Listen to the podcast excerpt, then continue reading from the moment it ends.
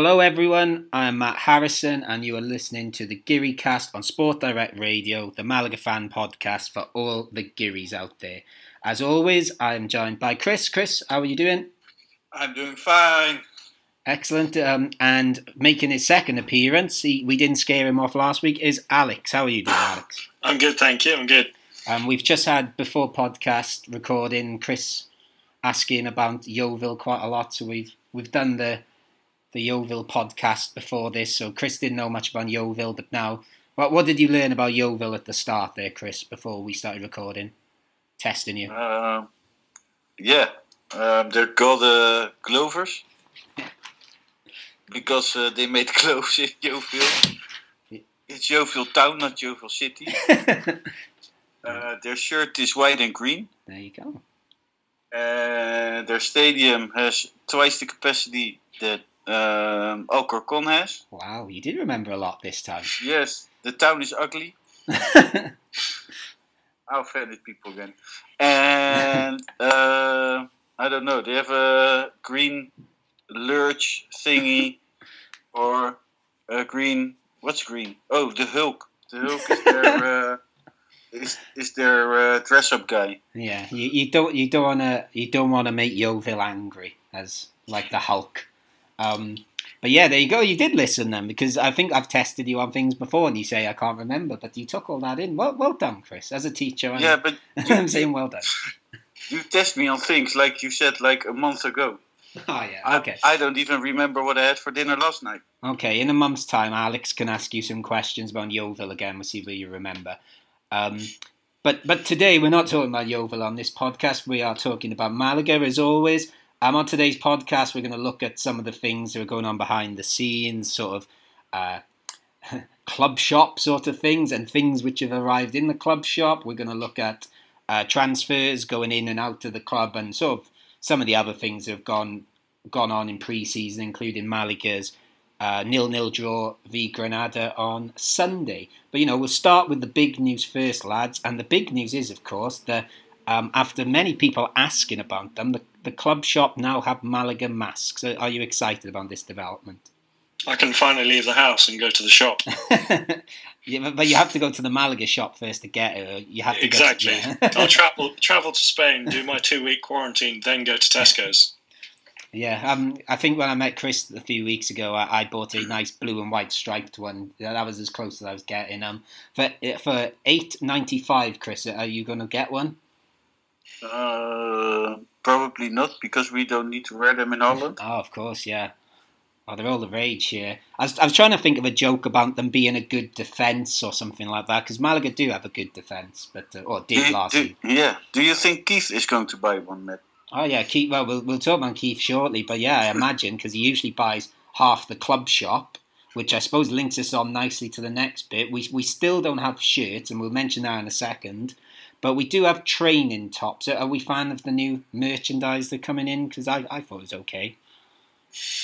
I'm I'm a fan, but the, usually when the club releases new stuff at the start, I'm not so sure, but then it grows on me. So hopefully these will grow on me grow on me as well. Yeah, Chris, you know, do you want to give a rating on their sort of training gear so far? Yes, it's Nike, and Nike is always the same. and um, probably Granada had them last season or something. I'm I'm just giving an example. Uh, you won't find any new things in the Nike shop or uh, in the Nike catalog for clubs to pick. So Yes. I think it's fine. It's not not nothing surprising.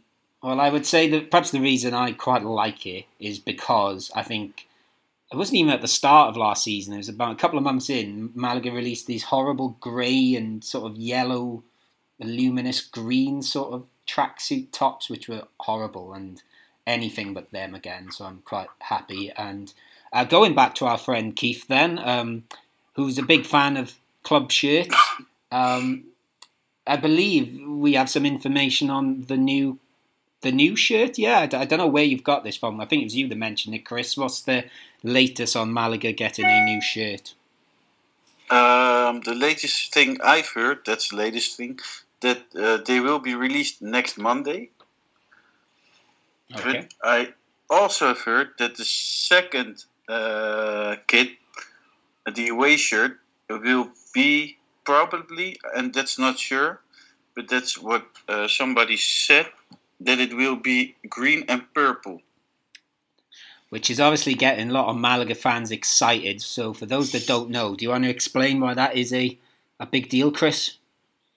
Um, yes, the colors of the city. And um, uh, maybe because I was born in Malaga and I am a Malagueño, that um I'm always excited with green and purple together because I think it's a, a the most beautiful combination there is, next to the white and blue. But um, yeah, I, I think it's really amazing. Yeah, and it's a little bit. You don't see many teams wearing purple and green, do you? So that's always fun as well. Well, Matt, they're not fun. It, it, Malaga, the second kit has to be purple and green. It's not about fun. It's the city colors. Well, I think it's fun too, but I do agree. Yes, of course, it's always nice to have your city colours. Uh, um, Alex is someone that supports a team that wears green and white stripes, as we discussed at the start. Are you a fan of the idea of green and purple? I think it's a, a different mix. I've obviously haven't seen one like that in England before. Uh, I can't remember of one, um, but yeah, definitely think it's a good idea going with the colours of the city, uh, especially in this difficult time. It'll be something that can bring those extra fans in and get the city behind the club. Yeah, I've be, I was thinking when you were speaking then. Actually, is there any English or British teams have had those colours? And I, I, the only one I've got an idea in my head that Nottingham Forest might have had something similar in the nineties as an away shirt, but I will look that up later. Um, just on the final thing on kits, actually, we've we've got a new sponsor, but not for the front. We have got Meal Colchon, sorry, um, which I believe is a mattress company. Um, guessing from my knowledge of Atletico Madrid's nickname, I'm, I'm right there. Yeah, it is a mattress company. Yeah, yeah, it is. Oh, there you go. That, that's exciting. Um, I don't know if uh, you've got any thoughts on Spanish mattresses. Are these a good mattress sponsor? I don't know, but their badge is ugly as hell. All right, I didn't look at that. Okay. I I don't know how it's going to fit on a Malaga shirt. Okay, it's going to be on the sleeves, I think, isn't it? Or it's not. It's not going to be the main one. Oh, No, what, what I saw, what I did read, was that it will be on the front side all right, together with okay. the Sessa. Like I said, I've been quite busy today. I've gone back to work today, so I'm I'm a bit behind with some of the news. But I thought it was on the sleeves, but I'm quite happy to be told otherwise on that. But um, yes, No, you're not happy with that, yeah. really. I, I, I will send you the, the picture now. Well, You if, will if see. It's, it's like it's like horrible, horrible, horrible. Even the color combination is horrible. Here, I just sent it in our group. We, we've um, well, that means we've just gone from having like sort of tough, resilient to Sessa. If I said that right, or Teresa? It's Tessessa. Um, the Sessa. Tessessa who make like you know appliances and tough locks and things like that to soft mattresses. That's a nice Yeah, change. but it has like like the colors yellow, blue, white, and red in it, One and it's I'm all just looking at it. Oh yeah, yeah. Sorry, I was just having a quick look at it. That that is that is hideous. but yeah, I see they're gonna have to change the colours, aren't they? Um, okay, we've spoken enough my shirts. I think onto the probably. The, I was sort of joking, saying masks were the big story. Of course, I'd say one of the biggest stories this week is the fixtures are out. We have a Segunda calendar to look at now. I'm not one that gets ultra excited about these things because we've got to play the same teams twice no matter what, especially now that we can't plan what home games or what away games we might be going to. But it's always nice to see where we're starting. And we're starting away to Tenerife, which is then followed by an away trip to Castellon. Um, a- any thoughts on that opening, Alex? I, I'm similar of opinion uh, of similar opinion to you, Matt. Uh, I'm not too bothered when we play um, these teams. I feel like the more the season goes on, maybe I'll get more bothered about playing the better teams towards the end when we need the wins. Um, but I think, yeah, like you said, we have to play both teams twice, so it doesn't matter when we play them. Yeah, and we sh- we should add it's it's the un- it's quite unusual, and I, correct me if I'm wrong here, but uh, the reason Malaga have two away games to start is because the pitch is being relayed at La Rosaleda, which it is every summer, and it's a bit late because we held the playoff games, I believe. That is Yeah. yeah.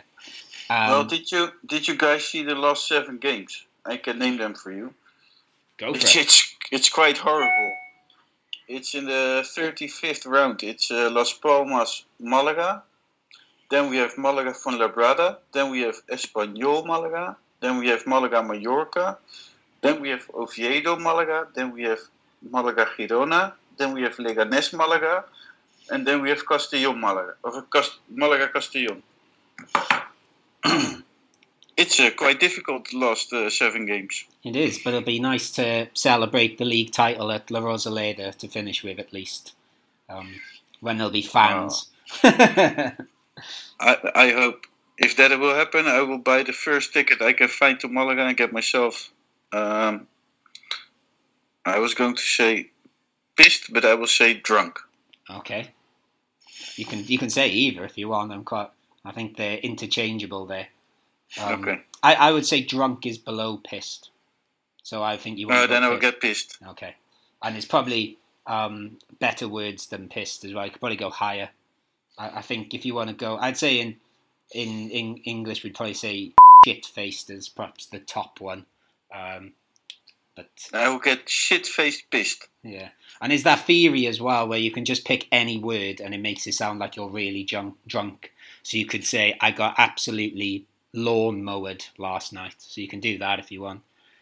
I I got absolutely mattressed last night. That's a theory I've heard before. You just pick a random noun and put "ud" on the end. Can you say uh? Colchoned, yeah, why not? Why not? I got absolutely colchoned last night. It's, it just sounds like you got really drunk. I've heard that Yeah. theory before. Um, so feel free to use any of those. Um, but yeah, um, we should say um, as well, um, just to to prepare us on this podcast, Chris, um, our first home games against Alcorcon, so you get to. Uh, you apologise last week, so you can you got the chance to be a bit nicer about them this time. Great team. Great city. um, Amazing club. and obviously our, our pal Alex here is a, a sort of his second Spanish team, I suppose. Um, uh, uh, do you want to make a comment on Alcorcon for this season, Alex? Do you have any? any- Yeah, well, obviously they've got a new manager. Um, I was quite surprised that they let go of their last one, but um, I feel like they're always a club. They're going to be in and around the mid-table, maybe make a push for the playoffs occasionally. Yeah. Um, just quickly, uh, while we're talking about fixtures and games, is as I don't know if any of you have heard because I've kept my ears open, but there's no update on fans getting in the stadiums, is there? Because I know that's what people like to know. I don't think so as of yet. No. No, same here. I don't think I've heard anything, and I know January was mentioned a couple of weeks ago, and, and yeah, the way the situation's going here in Spain, I, um, it, you know, the COVID's picking up a bit again, and I, I think January is the earliest, if anything. To be honest with you, I don't, I don't know if you. What do you think, Chris? I really have, don't have an idea. Yeah. Well, we'll I see. think it's difficult. if we hear anything, of course, we will put it on our Facebook groups and etc. and mention it on here. But yeah, as as cause I know a few people have asked me about it, and yeah, the honest thing is we don't know. know. It's it's gone really quiet about the whole fan things because I know in Britain, like non-league football has been letting fans in over pre-season. They're talking about. I think the European Super Cup's going to be a trial game um, for fans. There's, but yeah, in Spain it's very quiet. Um, just in case people were wondering. Uh, just before we finish this opening section, there's a little bit of news, but sort of not much news about the ERE thing we talked a lot about last week. Um, Alex, you sort of mentioned just before we started recording about it. Do you want to sort of explain what's happened or hasn't happened? And then, Chris, if you feel we've missed something, you can add. Yeah, Of so course. um, fill in any gaps that I missed, Chris. But from what I believe, the um, obviously the club has and uh, last last week I believe they announced that there would be an ERE, which is a uh, redundancy of all the first team, well, eleven of the first team players. But in since the last podcast, there has been a statement I can't remember from whom saying that not enough players have been let go for the ERE to to count. If that makes sense. Yeah.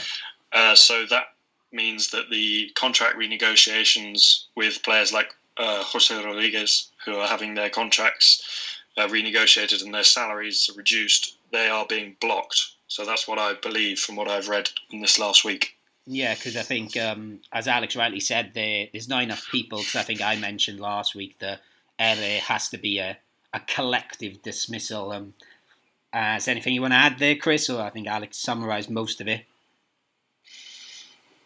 Well, I don't know. So we finally won't. At the end, we won't have an ERE.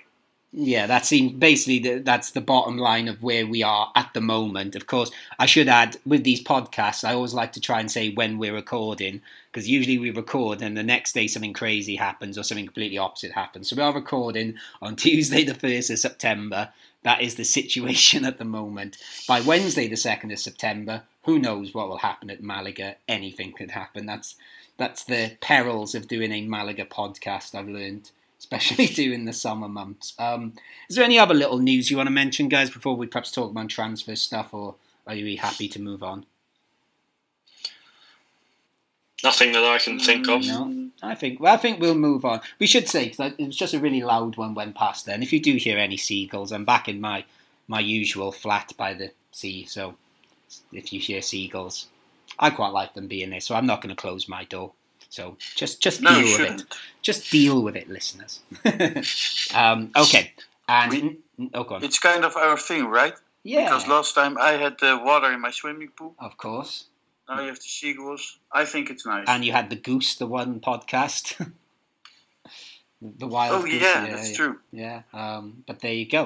Um, Sec- second episode. Yes, it was long time ago. Um, anyway, moving away from you know strange background noises, we will get on to transfers at the club after this.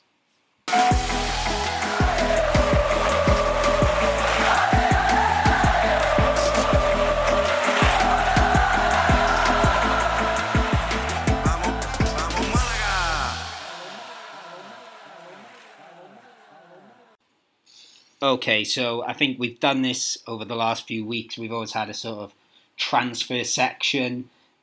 As it's been over the last few weeks, I think some of these might be things we've said before. Some of them have moved on a little bit. Some of them are still in limbo, but just a couple of quick ones of people definitely left. And although he was an hour player, Sadiku, I believe, has gone to Turkey. I think that's confirmed, isn't he? He's going to send some sport. I haven't heard any confirmation, but if you if you've read that, I believe yeah, because he was he was let go by Levante and Malaga, who's out of Malaga's economic reaches. Yeah.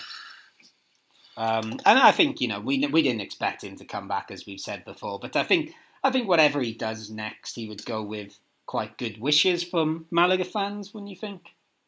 I don't think he did anything to harm his so. time. Yeah, he sort of No, we're we're all okay. Yeah yeah. And I quite I've been reading a book about Turkish football over the last couple of weeks called Welcome to Hell, and so I quite I'm quite interested in Turkish football now. So it'll be fun to see Sadiku there. Um, moving on to perhaps a more controversial one, and I might ask you, Chris. Um, do we wish him well, and can we call him by his name anymore? Are we allowed to call our ex-Venezuela player by his name anymore? Because obviously we had a couple of podcasts where we particularly didn't like him and refused to say his name. So, um, are we allowed to say his name? Hmm. Um, you can say his name. I won't say his name. Okay, well, I'll just do it for um, journalistic purposes. That Mikel has the gone. one, the one that can't be, the one that can't be named. Yeah, right. um, yes. He who should not be named. yes. That was it. Um, well, Mikel has gone to Santa Clara in Portugal. Um, Chris, you know, you'd have to say his name now, but how would you summarise his time at Malaga? Uh, bye bye. Doei doei. Au revoir. Bon Uh, voyage. Adios. um, Alex, you, you've not Hope you been. get there safe and well. um, Alex, you've not been on these podcasts when we've perhaps talked about Mikel. Do you, do you have any particularly strong feelings about him, or do you care, or do you, do you like him? Maybe I don't know.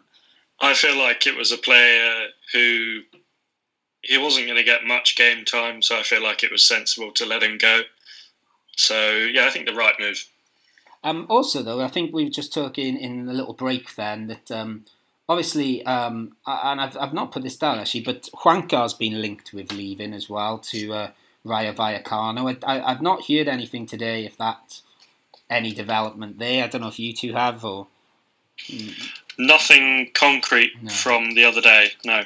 But um, then going back to I would hate to see him go. yeah, I like Juancar. I really would hate to see him go. I love Juancar. I think he's useful as well because he can play left back, wing back, and even if needs be, he can play um, left wing. But the reason I was mentioning him as well is because uh, Cristo, who is, I suppose, is our only real left back at the moment, he's picked up a an injury there in pre-season. So, um, yeah, we need somewhere. We probably need a left back from somewhere as well. Assuming Juancar's going because he was part of the the aforementioned ERE list at one point who was you know available to go. Whether he still is, I don't know. Um, but there actually one player that um, we'll talk about the preseason game later. But Calero and Barrio and Escassi have signed officially from Numancia. We signed them all in one evening. Calero played left back. Oh no, sorry, he didn't. He didn't. Scrap that. Ismael played left back, and Calero replaced him in those um, in those preseason games. But um, are you finally excited to have those three signed up, Alex? Yes, very excited. I was very impressed with Escassi and Juande at the back. Um, they showed signs of um, becoming a good centre back pairing for this season. Um, given that there were links with Diego Gonzalez going elsewhere, I feel like Escassi and Juande would be a, a, a good centre back pairing for this season. Yeah, because interestingly, Escassi is sort of. I know he can play defence, but he was sort of. I don't know. I think we saw him more as a midfielder originally, didn't we? Where because he scored, picked up a I- few goals last year. Go on, Chris. Uh, I hope to see him at the midfield. Yeah, well, I think I, I, would, prefer him at the midfield rather than. Yeah, it, it depends. Um, I suppose it depends what centre backs we keep a hold of during all this. Assuming like Lomban seems to have been keen to to stay even with the the Ere moment. So maybe if Lomban stays, that might let uh, Escassi go further forward. Um, I, I guess we're assuming uh, Barrio is going to be first choice because we have been linked with a couple of other goalies, um, such as Cristian Rivero from Valencia, which I don't know about you, Chris. That seems a bit odd. We're still being linked with him having signed Barrio, or do you think not? Uh, I think so because Gonzalo showed that he uh, is a pretty good keeper. I think in the last games for as a second keeper.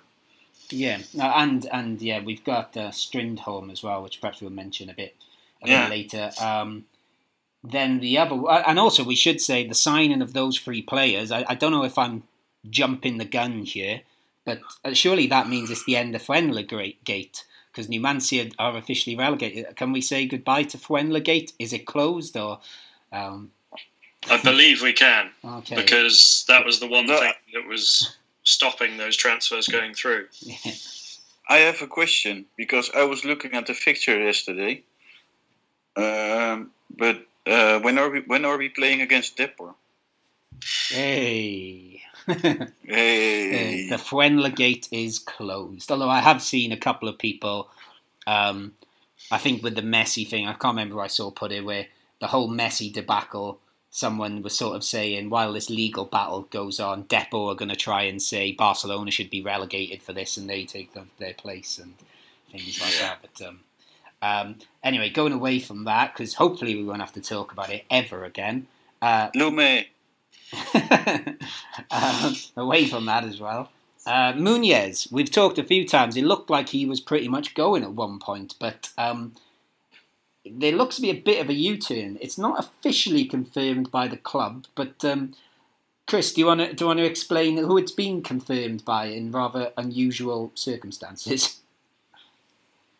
Yes, it was his grandmother on so, on her social media who confirmed his staying. Yeah. Pretty awesome. Um, who who would you like to confirm your transfer uh, out of your family if you had to pick one? If I had to pick one, Yeah. uh, easy. I always say if if I always have to choose somebody, it always I would always choose my son. So Yeah, and, and let it be my son. Uh, can can he talk properly yet, or well? No, that, that, that makes it even funnier. That would be funny. The- But he, he he has Instagram. ah, right there you go. So you can put it on there, and you can maybe just have a Malaga shirt and like be waving it around with Marquez on the back. Um, Alex, do you have any particular family member you would like to announce your transfer?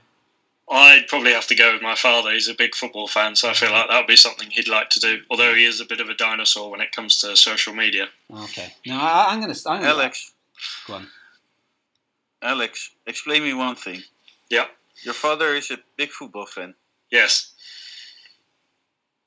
Uh, but he supports Yeovil, right? Well, he originally, when he was a kid, supported Man United. Controversial, oh, okay. I know. Um, but we lived in Somerset, so we were looking for a local team to follow from when I was a kid, and Yeovil was the nearest one, so he's adopted Yeovil as his second team, shall we say.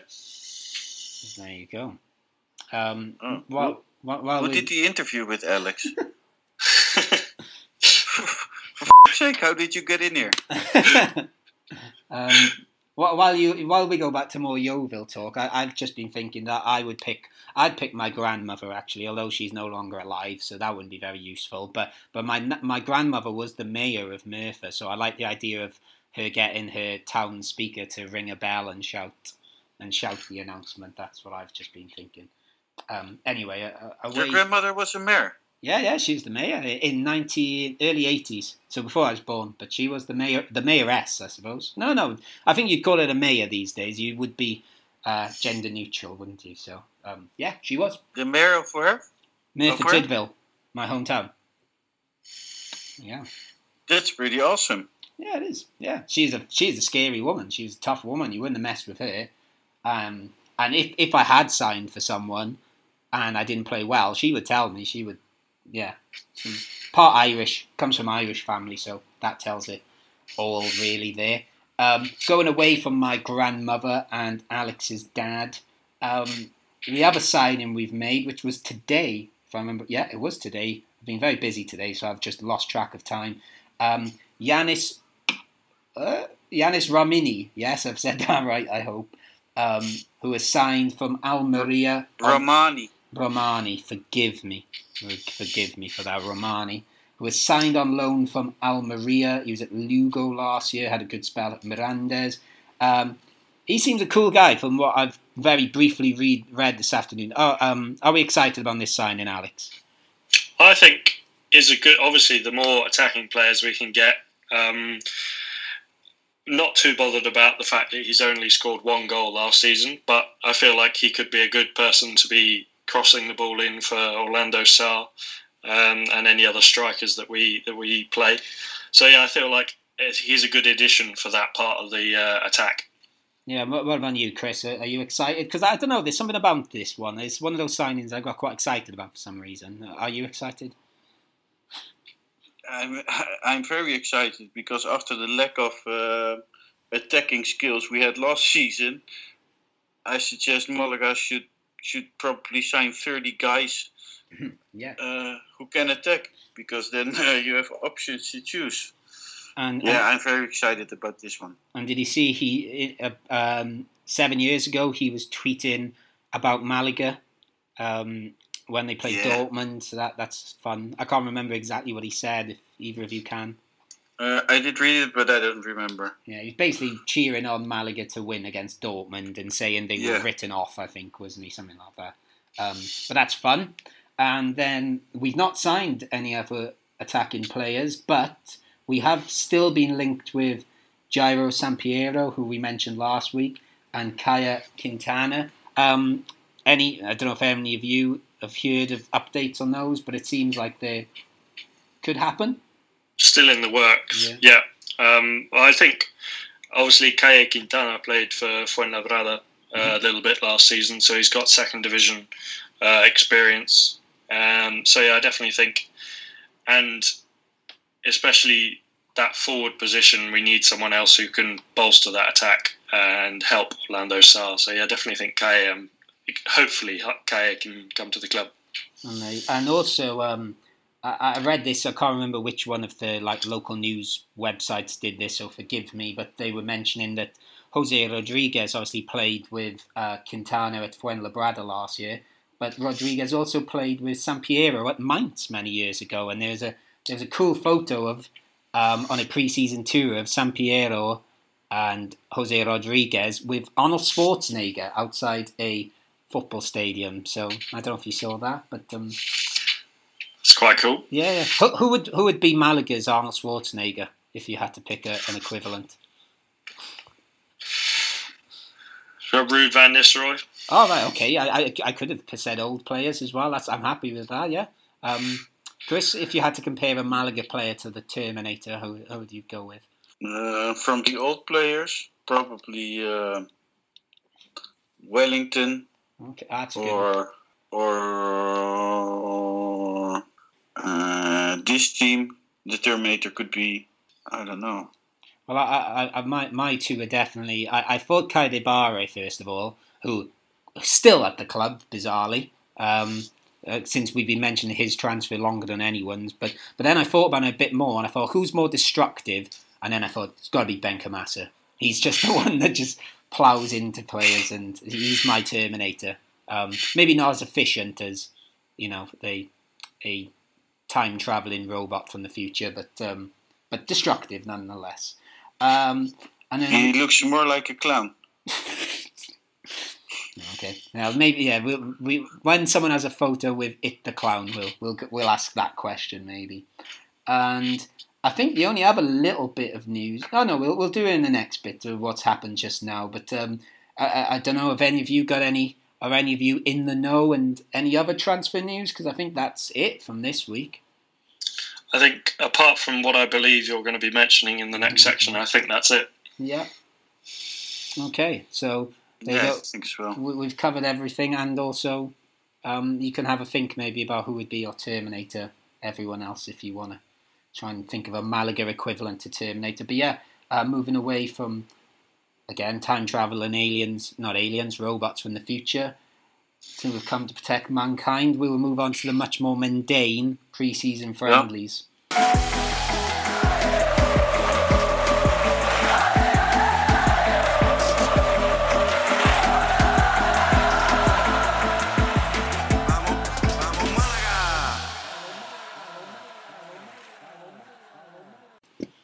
Okay, so we were going to sort of save this last section to clear up just a couple of other things and generally talk about our preseason game against Granada on Sunday because we can't talk about the Espanyol game because it's not happened but yet. Um, and again, like Terminator, we cannot time travel, so we cannot tell you the result of that. But as we said earlier, the way Malaga is at the moment, there's always news coming in all the time, and we said things will be out of date really quickly to the extent that um, as we're recording, uh, things are happening. So, uh, Chris Munir, what, what's what's going on? Uh, seems like he's going uh, to Turkey. hmm And I bel you said that he's just left our training camp. Yes, he just left. He just left the training camp, uh, probably to go to Turkey. I don't. know. he's just gone. I'm off. I'm off to Turkey. See you later. Yeah, I don't know. It's it's all rumors. So Okay. So yeah, the, basically the, the news coming out um, in the last hour or so is Munir's left the training camp, Malaga's training camp, reportedly to sort a transfer out. But again, I emphasise the word reportedly there. Uh, and Juanpi is back, I believe, Yes, which is which is good news. Which is No, it's great news. It's great news. no, Juanpi, go. Our team can only cost two million euros. Juanpi earns two million euros. But Juanpi's going to lower his salary and save the day at the end, like he did against Alcorcon. No, but that's yeah, but it, that's impossible, Matt, because um, you're only allowed to reduce your salad, Oh, yeah. salary in uh, in in the Spanish uh, leagues by eighty percent. Okay. So I know you're an English teacher, how many is is twenty percent of two million euros? Four hundred thousand. Yeah, so that would be a quarter of the whole team. Okay. So Maybe- it's impossible that he stays. Well, um, maybe maybe that alleged Blue Bay injection of money, which apparently is not happening. Maybe that's what it is. Maybe Blue Bay just want to say we'll only give the money if we can give it to Juanpi and he can save the day. Or my as my Juanpi fandom being too unrealistic here. We can we can hope. We can hope. Yeah, Yeah, And- what is that about uh, about uh, Blue Bay? yeah, because we didn't mention that at the start. Actually, then um, Alex, what, what was the Blue Bay bit? So last week it was reported that says obviously keyword like you said Matt on reported that um, Blue Bay were willing to put an injection of cash into the club. They had told the judicial administrator that they were willing to do so, but um, apparently the APA, the president of the APA, I forget his name off the top of my head, but he said- Antonio Aguilera. I remember Yes, that. that's the one. Um, he said on uh, Deportes Cope Malaga today that this is not true. According to the judicial administrator, he's not received any uh, offer or proposal from Blue Bay. So that's all up in the air as to whether they do want to put some cash into the club, whether they can. Um, so that's what I've read in this past two days. But if I, I, I've also heard that um, in an interview last week as well, um, that uh, the second guy of Blue Bay said whatever uh, the financial administrator needs, he just needs to ask and, and we'll give it to him. Yes, it's a it's a lot of hearsay, isn't it? We we don't really know. There's going to be a lot of that, I think, in the coming weeks. Um, but yeah, that that's that's not cleared it up, but that's the point. It's cleared up that things are not cleared up. Still, is probably the best way Yeah. to sum it up. Um, should we talk about some actual football? I know it's not the most exciting type of football, especially when it's a pre-season game that was nil-nil. But um, well, I suppose we could talk about all three as a whole to start with. So Malaga so far have played three Primera teams. Uh, we beat Valladolid 1 0. We lost 2 1 to Cadiz, which again was the last minute, last kick of the game almost, was the Cadiz winner. And we've drawn 0 0 with your Europa League Granada. Um, Chris, do you think it's been a positive preseason so far? Very positive. If I remember last season, we, we lost all the games, and this season we did quite well. Yeah, and I think again, like these are teams all above us, and um, the thing that's jumping out at me really is that there's all this, you know, uncertainty at the club behind the scenes, and we're playing these youngsters, but they're they're completely unfazed. Uh, you know, as as Whitney Houston once sung, um, "I believe the children are our future." If you know, if we're going to quote Whitney Houston, God rest her soul. Um, not that I'm a big Whitney Houston fan. I just want to clear that up. I'm much cooler than that. Um, she dead? She is dead, yeah. She drowned in the bath, Ah. if I remember rightly, after an overdose, very sadly. Um, Really? I missed that. Yeah, yeah. She's um, yeah. She had a. She was a very troubled woman, wasn't she? Um, had a lot I of- can understand it when I hear her music. It Mm, always makes me cry. Yeah, yeah. Um, uh, and any thoughts on Whitney Houston, Alex? I've listened to a few of her songs. I've got a few in, uh, in my Spotify playlist. Okay. Um, oh wow, that is a that is. I didn't expect that. yeah, I, I'm quite a throwback when it comes to my music tastes. Okay. Which ones? Yeah, I, I can't remember off the top of my head the names. Look them up. I want to know it. I'll, I'll let you know. decided long ago never to be. I can't remember. I was trying to think. But yes, that's basically. I was trying to reference the fact she sung about children being our futures and stuff, which is exactly what's happening at Malaga at the moment. So um, before we talk about perhaps like any of these youngsters stood out, and I know a couple of new signings have played, so we could perhaps talk about them. But one I, I meant to mention it last week, and I sort of we talked about lots of other things, and I forgot to. Uh, interesting development, I think, from the, certainly the last two preseason games. I can't remember if it happened in the Valladolid game. Is uh, Ismael being captain? Certainly at the start until Adrian's been on the pitch. Um, you know, Chris, that I'm a massive Ismael fan. I think we've t- we've had the Sifu Ismael talks in this podcast before, and I've very much been in the Ismael camp. But you know, what, what do you think about Ismael being a potential? I don't know, one of the vice captains next season, or do you think this is just because there's no other player on the pitch? I, I hope it's the last thing. I, I really love Ismael, but how old is he? How can he be a captain? I don't think that matters. I think if he's, i i you know, the manager must have seen something, and um, I don't know this. I don't know, but it's I don't know. Is he the captain in the um, the youth team before with these players, and they're used to him being captain? I, I don't know, but I, I I, think don't know. he strikes me as sort of a bit of a I don't know. He's got a, a leadershipness about him. I, I, I don't know. I can't put my finger on why, but um, obviously, like if we keep Luis Hernandez and we got Adrian, then they should be, you know, the two captains. But I think Ismael would be a good. Uh, what, what about you, Alex? Do you have any strong views on Ismael as a player or or a captain? Yeah, well, I think he's a great player. He's a good youngster. He's only 19, so he's got a lot of time ahead of him. And he's played already, he's played five times for Spain's under 20s. Mm. So he's definitely a very promising player. But I'm sort of leaning towards Chris on this one.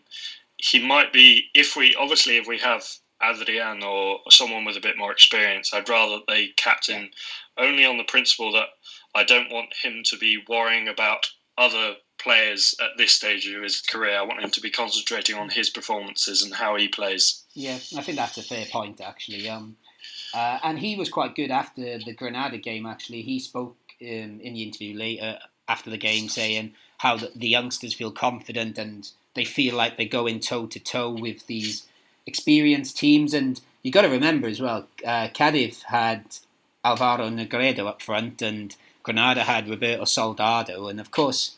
You know they're a bit older now, but they're very experienced strikers. So it's a hell of experience for the likes of like Juande and you know, getting a chance to play against, you know, Spanish international, former Spanish internationals at least. Um, the other one I was going to mention, um, I don't, I, I, I can't remember, Chris, did you watch the Granada game? I can't remember because I think you might have been busy doing something else. Uh, I watched bits of it Yeah. because wasn't um I couldn't watch it because it wasn't ah, free. yes, that's right. Yeah. It Yeah, was impossible to watch. So I downloaded VPN and it only Yeah. gave me 500 yeah, MBs. that's right. Yeah. So I watched a big part of the second half and then it turned off and then I threw my phone against the wall because I couldn't watch the end of the game. Well, the- thing um, the commentator kept pointing out, um, the commentator is, the, the, like I said to you guys, oh, I met in the pub two days before, weirdly. That was an interesting story. But um, Gonzalo in goal. Yeah, he was an amazing guy, right? Yeah, yeah, he was cool. He had he had a good voice, very good commentary voice. Um, very deep and booming. Um, but speaking of voices, he kept mentioning on commentary how Gonzalo kept coming really far out of his goal and shouting at people to do things. But um, he, he made one really dodgy catch at the start. But after that, um, he made a couple of good saves and seemed to be a bit of a presence. Um, are, are we happy with Gonzalo being the backup to Barrio, or do you think we need someone else? Or Of course, sounds like my wife. She's always shouting as well. I thought you meant she couldn't catch a football. Then I thought you meant. Oh, oh, yeah, that's, that's, that's yeah, that as well. She was also always shouting are, you, and, and walking out of the kitchen. are you always like putting in high looping free kicks into the back garden to see if she can catch them? um, uh, Alex, uh, are you happy with Gonzalo being back up, or do you think we need someone else? I'm more than happy with him being back up. I think, obviously, yeah, he's made a few mistakes, but he's very young, and I feel like the more game time he gets, the more he'll eradicate those mistakes and the better he will get. And and then the other one we have is Strindholm, who's the other youth goalie. And I, I, I can't say I've seen much of him. Even the Cadiz game, I think he conceded the late goal, but it might, I think I went to the toilet and missed that, if I remember rightly. Um, do we know much about Strindholm, or was he just, we'll have to wait and see about him? I feel like he's obviously in the latter stages of last season, he came through to the first team. I think he made the bench against Almeria, if I'm right in saying. Okay. Um, so yeah, he's he's obviously there's belief from uh, Sergio Pellicer, um, but I feel like he's only 18. I feel like at this stage of his career, it would be better for him to play. Maybe not uh, Atletico Malagueño, but maybe promote him to uh, maybe the first team and then put him out on loan to a, a Segunda B side or a Segunda side. So yeah, I feel like game time is needed for him to become a valid backup. At the moment, I feel like Pretas is a better option. Um, and speaking of game time, this leads me on quite nicely to my next one because um, I think I've made it clear of my my odd love for Juanpi. But um, my my real favourite Malaga player also played in this game, but again against Malaga. Um, Antonin came off the bench for Granada in the second half, and he was linked with going to Cadiz on loan um, earlier in the summer. And with Granada being in the Europa League, there have been mentions of him going on loan. Do, do you think there's any chance, Chris? Because I don't, but I'm hoping you would make me feel good.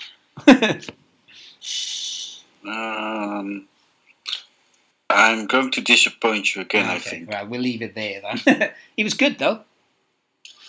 Yeah, yeah. he was. He was pretty okay. And he's got nice blonde hair now, which seems to be the thing in football at the moment. Yeah, or grey.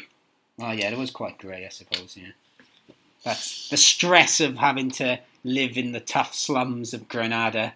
It's such a tough city. um, but yeah, I, I don't know if there's any other players you want to give a bit of love for from that game or any of the preseason games because I, I don't really. Again, it was pretty dull, nil nil. Um, there weren't many chances. Tete had a bit of a chance saved, but Yeah, I was going to back up, back you up on that. Um, Tete, I feel like quite a lot of the focus is on the youngsters and the new signings, and we kind of forget about Tete. You think he's one of our best players still, and he obviously, apart from the maybe a slightly uh, poor touch on that chance he had, but I, he looked positive. He's he's got a lot of energy. I definitely think he'll be a key player this season. Yeah, definitely. Yeah, you're right there, actually, because we sort of, well, when we did our awards thing, I said he was our player of the season, and um, uh, yeah, I suppose we just expect him to be good now, and perhaps pre-season he's just pacing himself. But yeah, he did he did have a good game. Um, and, and anyone you want to give a bit of love to, Chris? In general. Um, you know, hating is more my thing. Okay. No. um, yes. I want to give love to Manolo Gaspar. Okay. Can I? Yeah, you give make love away. Manolo Gaspar, if you're listening, I want to make love to you. No. wow, that's escalated. he, he did, he, he's doing one amazing job, actually.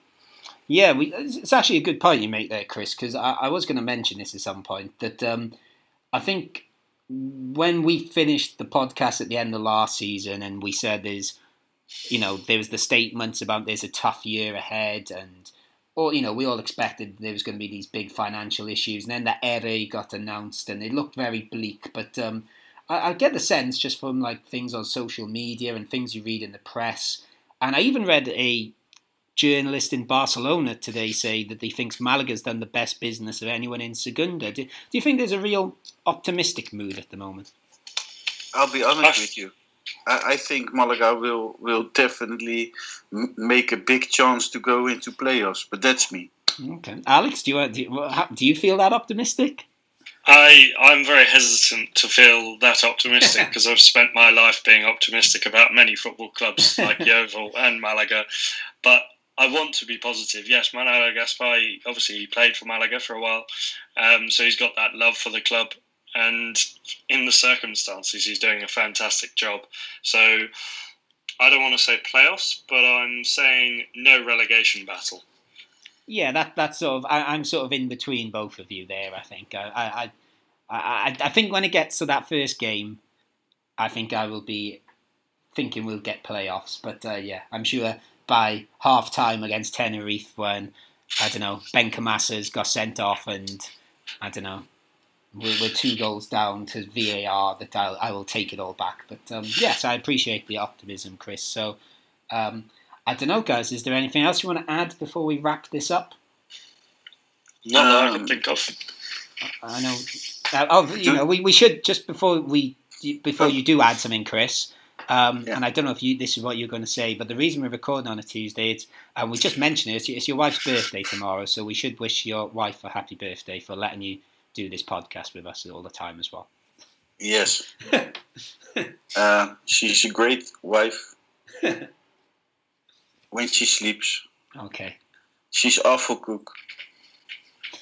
um, she get she gets angry a lot. She ain't much of a cleaner. Uh, but she's my wife. Okay. She gave this- me the most beautiful thing a person can have on this earth. Um, and that's our little boy. Oh, And um, I love her. So happy birthday. And that's all. I, I thought I thought you were going to say she gave you the most beautiful thing, which was permission to have time to do a Malaga podcast. But um, yes, your son's probably more important than that. I agree. um, yeah, Chris, you were going to say something before I, I added that. Was there anything you want to finish with? Um, yes. because um, you are a teacher, right, Matt? Uh, yes, I School believe so. starts tomorrow again. It does.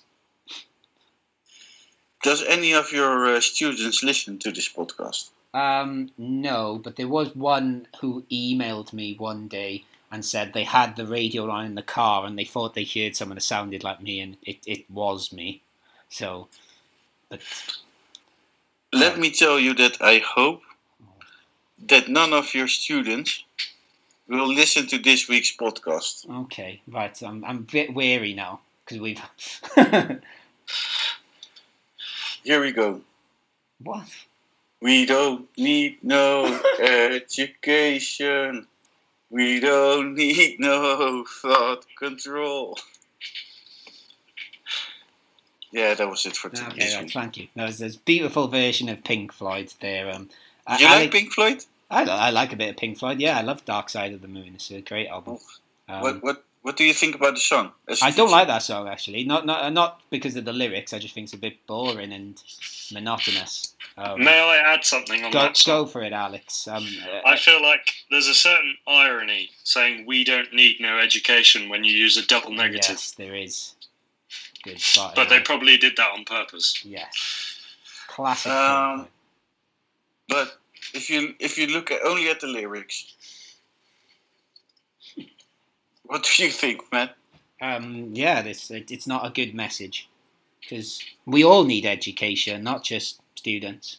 We're all part of this podcast. I hope is educational, and um, you know we can deal with important topics like which Malaga player is most like Terminator, or um, you know who's what relative would you like to announce a transfer. So I think it's very educational, and we all need educating, and I think that's a nice message to finish on. So, um, Alex, thank you. You know what I Oh, you know what I problem have Oh, what I what what, too, what my problem is with this song, okay. and and then we stop. Well, we have time enough. It's uh, we didn't talk a lot today.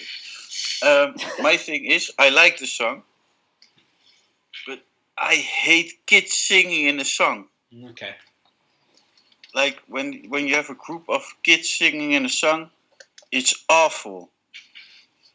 You are listening to Song Lyric Podcast. Yeah. Is So that- that's, that's my thing. Okay. For the rest, I love the song. Okay. Okay. If, you, if you're going to go off in these little spiels, Chris, we need we need to find a link to Malaga. So, you know. Okay. um, but yeah, the, stu- the the young we'll we'll link it by saying that um, these young players we have don't need educating. They're doing well enough as it is. There you go. There's the link. I've, Yes. I've, I've linked it back to Malaga. So now I will finish and say thank you, Alex, for joining us again. Thank you. Uh, it's been a pleasure. And um, are, are Yeovil playing this week? Uh, well, they actually played on Saturday against Stratford and lost 3 0, unfortunately. Ah, Um, but it's a pre season friendly, so I'm not worried as of yet. yeah. Was it two three or not two three?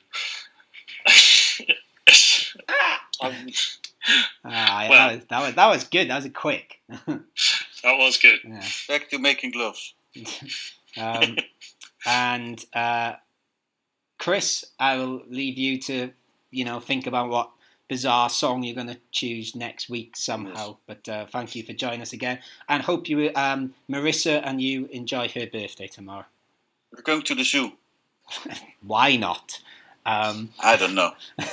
and on that bombshell, I will leave you go. Thank you for listening, everyone. This has been the Geary Cast on Sports Direct Radio. I've been Matt Harrison. Vamos Malaga. Adios.